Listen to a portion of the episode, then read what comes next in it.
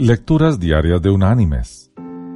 La lectura de este día es tomada del Evangelio de Lucas.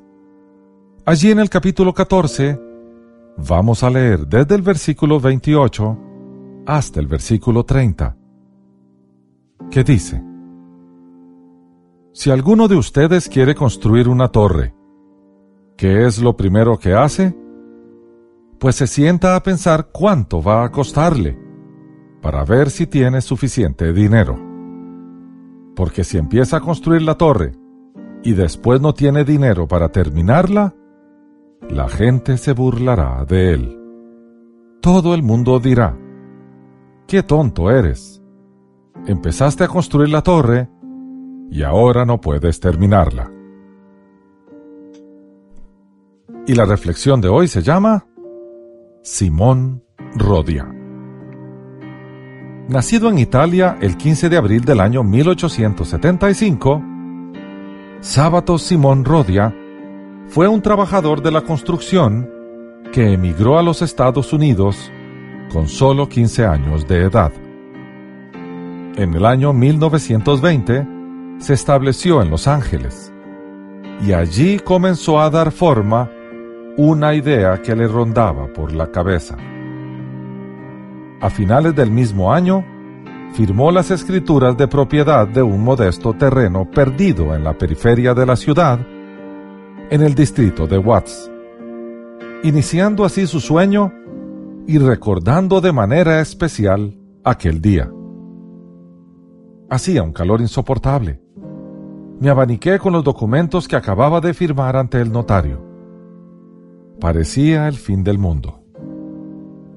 Por esa razón, aquel día, además de encerrar un enorme significado sentimental para su vida, sería inolvidable. El terreno abandonado se convertiría algún día en un lugar famoso, gracias a su plan de construir en él unas torres. Un año después, comenzó la construcción de sus torres durante su tiempo libre trabajaba febrilmente, de día y de noche, sin ceder al cansancio. Lo hizo así por espacio de 33 años. Construyó dos torres enormes. Utilizó desde cristales rotos y cerámicas hasta botellas y 70.000 conchas de mar. Toda una obra de arte. Simón Rodia vio coronados sus anhelos otros habrían desistido en el primer intento. Él no. Siguió firme. Hasta el final. Había medido cuidadosamente el alcance de su proyecto. Todo lo había calculado cuidadosamente. En el año 1954 terminó sus torres. Las llamó originalmente Nuestro Pueblo. Hoy en día se llaman las Torres Watts. Y desde el año 1990 es Monumento Histórico Nacional de los Estados Unidos. Mis queridos hermanos y amigos, es muy probable que podamos recordar el sinnúmero de veces en que conceptualizamos una idea, pero habiéndola puesto en marcha con nuestras propias fuerzas y capacidades, terminó en fracaso.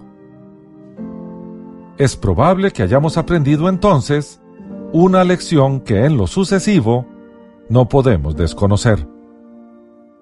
Un principio de vida cristiana práctica es calcular cada paso que vamos a dar. Lo mejor, para no equivocarnos, es someter a Dios nuestros proyectos e iniciativas. Cuando vemos que las cosas fluyen armoniosamente, entonces comprendemos que el proyecto es de Él.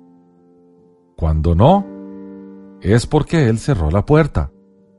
Generalmente cuando Dios nos cierra una puerta, insistimos nosotros en abrirla, aunque sea a patadas. Y no nos damos cuenta que hay otra puerta que Él abrió justo detrás de nosotros vivamos en la voluntad de Dios y no en la nuestra. porque la suya es buena, agradable y perfecta. Que Dios te bendiga.